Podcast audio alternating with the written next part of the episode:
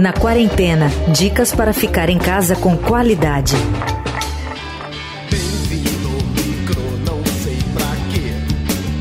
Te apresentar aquele fará tudo por você. Hoje, feriado, é Dia Internacional do Trabalho. Aqui no Brasil, a data é comemorada desde 1895 e virou feriado 30 anos depois, em 1925, por um decreto do então presidente Arthur Bernardes. Quase um século depois, portanto, dessa data, muito mudou nas relações e na dinâmica de trabalho. As transformações são cada vez mais rápidas, mas nunca foram tão abruptas como nos últimos tempos, devido à pandemia do novo coronavírus. A necessidade de permanecer confinado fez com que grande parte dos trabalhadores ao redor do mundo tivesse que mudar sua rotina e transferir o local de trabalho para dentro de suas casas.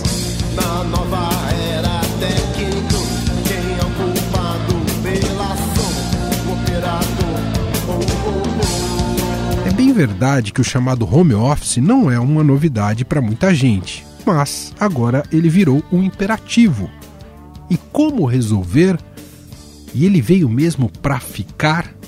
Esse é o nosso assunto de hoje do podcast que pega carona no Dia do Trabalho. A nossa produtora Ana Paula Niederauer conversou com o professor André Micelli. Ele é coordenador do MBA em Marketing e Inteligência de Negócios Digitais da Fundação Getúlio Vargas e também diretor executivo da Infobase. A gente vai ouvir esse papo. Diga lá, Ana. Professor, a pandemia do novo coronavírus fez com que o trabalho de home office se tornasse mais que uma realidade, né?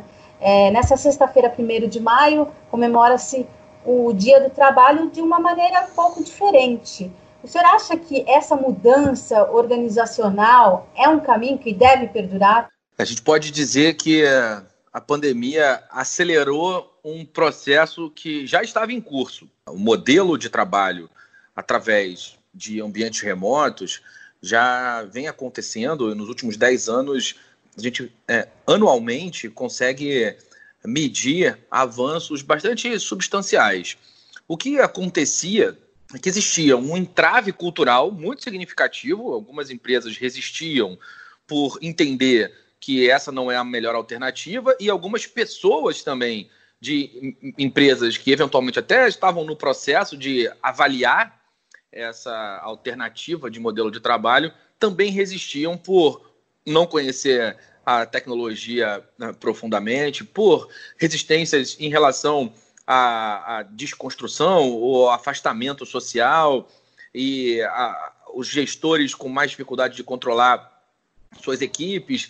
Mas enquanto a, a, a tecnologia vai evoluindo, essas barreiras vão caindo e a pandemia fez com que essas barreiras culturais se tornassem menos importantes, não dando outra alternativa para as empresas e obrigando que elas façam os seus modelos de negócio e as suas operações funcionarem, mesmo ah, diante de um trabalho 100% remoto, que também é diferente do modelo que estava em curso. A gente estava observando uma adesão gradual, um rodízio de pessoas dentro e fora do escritório, enfim, um cenário um pouco diferente desse que a gente vive onde enfrenta um, um, modelo muito mais contundente e muito diferente daquele que a gente deve ter depois que as coisas voltarem ao normal. Senhor acha que esse modelo pode ser mais produtivo? Né? Quais são as vantagens? E podemos dizer que também há desvantagem nesse processo? Sim, há desvantagem. Existe essa questão da dificuldade cultural, que é muito relevante existem dois grandes problemas reportados pelas equipes, principalmente para aquelas que nascem em ambiente 100% remoto. Vale lembrar que é, a gente precisa considerar essa nuance. Empresas que funcionam num modelo 100% remoto têm essas desvantagens arrefecidas pelo tempo que a, que a pessoa, que as pessoas das equipes passam dentro do escritório. Mas o modelo 100% remoto, ele traz dois grandes problemas. Um, que é a construção de confiança entre os membros da equipe. Então, como eu disse, é, empresas que já vão colocar a sua operação integralmente remoto ou colaboradores que chegam na empresa com esse modelo vão ter mais dificuldade de estabelecer vínculos emocionais com os membros das suas equipes e também vão ter mais dificuldade de estabelecer um senso de pertencimento em relação à empresa. Tem mais dificuldade de se ver como parte da empresa efetivamente. Então, esses são dois grandes problemas. E aí a gente tem é, pessoas com um ambiente de trabalho inadequado, pessoas que têm mais dificuldade no que diz respeito à disciplina também, à construção de horários, a, dependendo do tamanho do, do, do, apartamento, da casa da pessoa, a, a, coexistência com outros membros da família. A gente tem momentos de perda de atenção e algumas das vantagens, que, no que diz respeito à flexibilidade, podem se tornar desvantagens também, porque fica aquela percepção de que a pessoa está trabalhando o tempo inteiro. Então, esse é o lado ruim. Tem, temos ali alguns problemas que precisam ser é, enfrentados e desafios que é, podem sim ser minimizados e fazer com que as coisas voltem ao normal. O lado bom é que é, as empresas reportam, em média, um aumento de produtividade que gira em torno de 20%, mas não em ambientes 100% remotos. Quando a gente encontra esse modelo híbrido, que a gente pode ter alguns dias no escritório e alguns dias em casa, normalmente um ou dois. O, a nossa pesquisa prevê que depois que as coisas voltarem ao normal, a gente deve ter um aumento de 30% no número de empresas fazendo home office pelo menos um dia na semana. Então, essa flexibilidade é encarada como um benefício pelos funcionários e esse benefício é compensado pelo aumento de produtividade e também pela diminuição do tempo de deslocamento. Os, os funcionários acabam se dedicando por mais tempo a atividades produtivas, o que é bom para eles e bom para a empresa também. Esse estudo que vocês fizeram, como é que foi feito, professor? A gente conversou com um pouco mais de 100 empresas e avaliou a percepção do gestor, independentemente dele ser o tomador dessa decisão ou não. Então, eventualmente, é, conversamos com empresas que têm matrizes fora do Brasil e que precisam se submeter às regras que são impostas por essas matrizes. É, curiosamente, essas empresas são ainda mais abertas à prática. Estados Unidos e Europa já têm essa cultura mais uh, bem desenvolvida do que o Brasil. Uh, o Brasil, como os países latinos que têm é, uma demanda maior pelo contato humano, é, eles, os, esses países latinos são naturalmente um pouco mais resistentes à, à, à prática e têm mais dificuldade de colocá-la em funcionamento mesmo depois da tomada de decisão.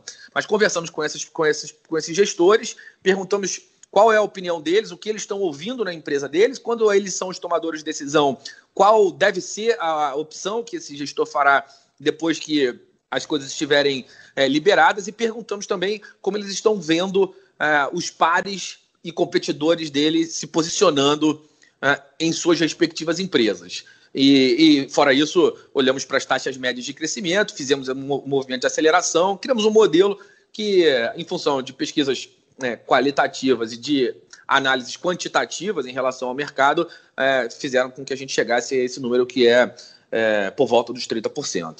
Professor, para a gente terminar, quais os conselhos que o senhor poderia dar para quem ainda não conseguiu se adaptar a esse novo modelo de trabalho?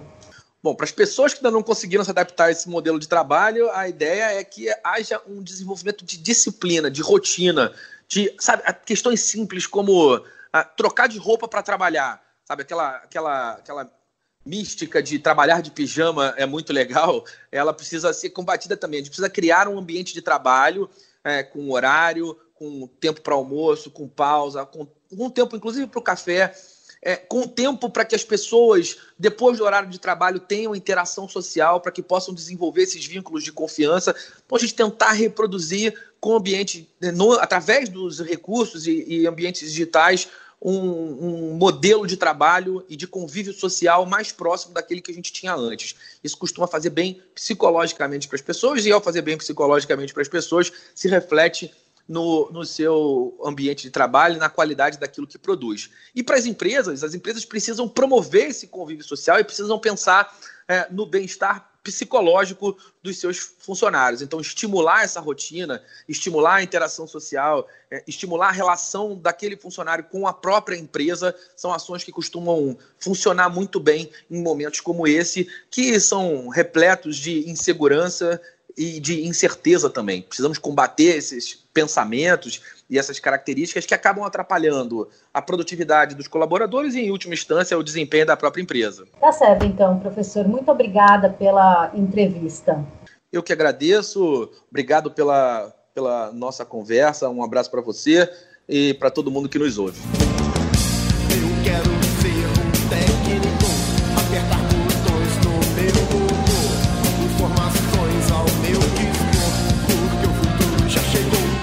Estadão Recomenda. O Estadão Recomenda de hoje tem dica de série de Bruno Ribeiro, repórter de política do Estadão.